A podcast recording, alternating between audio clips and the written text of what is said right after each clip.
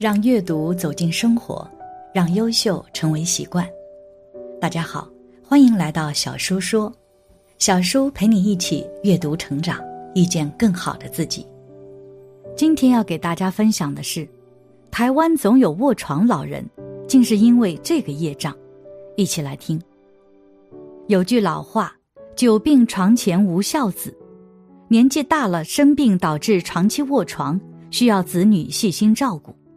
这在台湾这种情况可能不算少见。我们讲究的则是百善孝为先。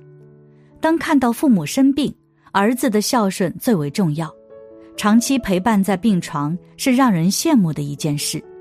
即便有各种疾病，基本上不会采取顺其自然的方式，而是用医疗方式来延缓寿命，宁愿遭些罪也是没关系的。据调查显示。每一点八亿患有慢性病的老年人中，其中丧失生活自理能力或部分失能的老人约四千万。很多老人生严重疾病的时候，可能是在医院尽力抢救，有些子女也会想尽办法让老人能够最大可能的维持生命。而这种情况可能在一些欧美国家就比较少见。据统计，在瑞典、澳洲。奥地利、荷兰、西班牙与美国等国家，只有百分之二十的人在医院过世，很少有常卧在床的老人，这是为什么呢？下面我们一起听一下净空法师的开示。欧美国家认为人生老病死是一件常事，面对各种疾病，他们都会采取顺其自然的方式，并不会刻意采取医疗方式延长寿命。这样也可以给子女减轻负担。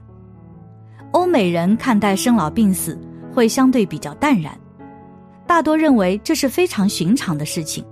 特别是像癌症晚期这种中末期疾病的老年人，治疗没有多大希望，就不想去医院再受罪。也许接受治疗可以在一定程度上延长寿命，但是治疗的手段和方式会增加痛苦，并且生存下来的质量也不高。所以，他们更愿意坦然面对死亡，临终时能够有尊严的死亡，而不是插着各种管子，经历各种抢救之后无奈的走向死亡。有人说，寿命到了，福报没有享完的，卧病在床上享，两者是否矛盾？其实不矛盾。确实，我见过这种情形：寿命到了，福报太大了，福没有尽，那怎么办？生病。老年痴呆症，家里人要雇三班护士轮流照顾他，那个费用很大，往往这样照顾照顾十几二十年他才走，他要把他命里那个钱要用光，他要是不用完他不会走的。这个情形之下，我们也有学佛的同修，很虔诚的佛弟子来问我，家里有这么个老人，当然这个老人生病，全家都不安，精神负担太重。来问我，我说，我说的话你相不相信？你肯不肯听？肯听，我真的可以帮助他。什么办法？把他的钱财拿去做好事，做慈善事业，全部捐出去。就两个情况产生：一个是他还有寿命，他病就好了，他可以颐养天年；或者再过个三年五年他就走了，他病好了。另外一种。寿命到了，他立刻就走，他不要受这个病苦了。此法出自《地藏经》，但必须注意，布施是为了老人修福消业障，而非嫌病人麻烦，愿其早日走。若是后者发心，绝对错误，不得感应。所以钱财不能积，积钱财是罪业。业障怎么来的？归根结底就是自私自利。有自私自利，所以就会有业障，你就会造业。造业是为了我自己，为了自己就会损害别人，所以无量劫来都搞自私自利，都是为了一个我，假我造了这么多的业障。那现在一发起菩提心，把我放下，不再想自己了，念念想众生，要救度苦难众生，这菩提心一发，我就没有了，业障就灭了。世间多少人需要钱财，痛苦。你把钱财积攒放在那个地方，不给别人用，你的罪过有多大？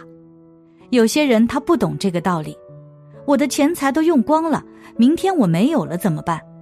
他不知道愈用愈多，他不晓得这个道理。如果你是大布施的话，你钱财上遇到困难了，你这个功德了不起。为什么？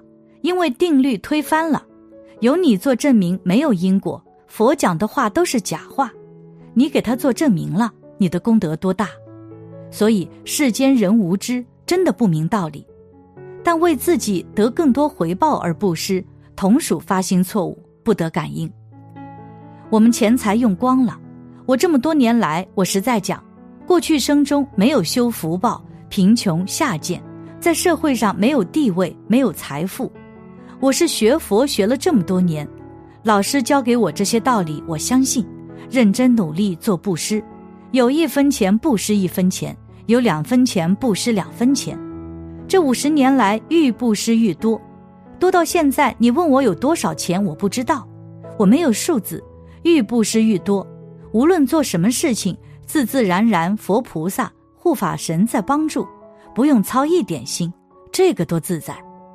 建个道场，到处化缘，多辛苦。我们今天想这个道场必要，确实有必要。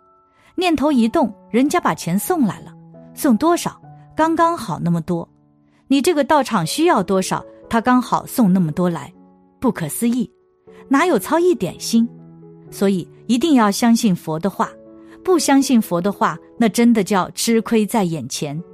所以老人的慢性病大致上都是这个样子，何必把这个钱躺在床上去享受？世间苦难人那么多，为什么不去帮助别人？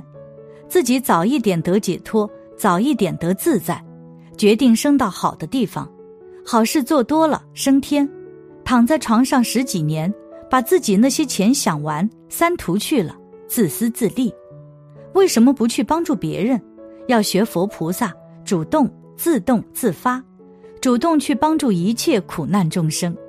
修行最重要的是这两件事。消除业障和积累善缘，我们做的坏事产生的恶念都会形成一种看不到的屏障，这就是业障。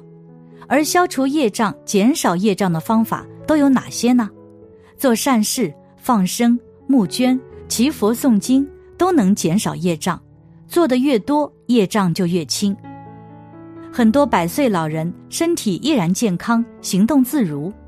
而有的老人年过半百就只能坐在轮椅上，整体被病痛折磨，这就是业障重的缘故。没什么业障的人，内心平静，浑身清爽，有精气神。修行者内心平静，念佛久的人，到了一定的境界，就感觉众生脱度了，越来越神清气爽，也不会经常出现各种小毛病。当你觉得浑身轻松有劲的时候，就是业障消除了。面对业障，不要害怕，更不要放松警惕、轻视它，持之以恒，慢慢的积累善果，业障就会一点点消除。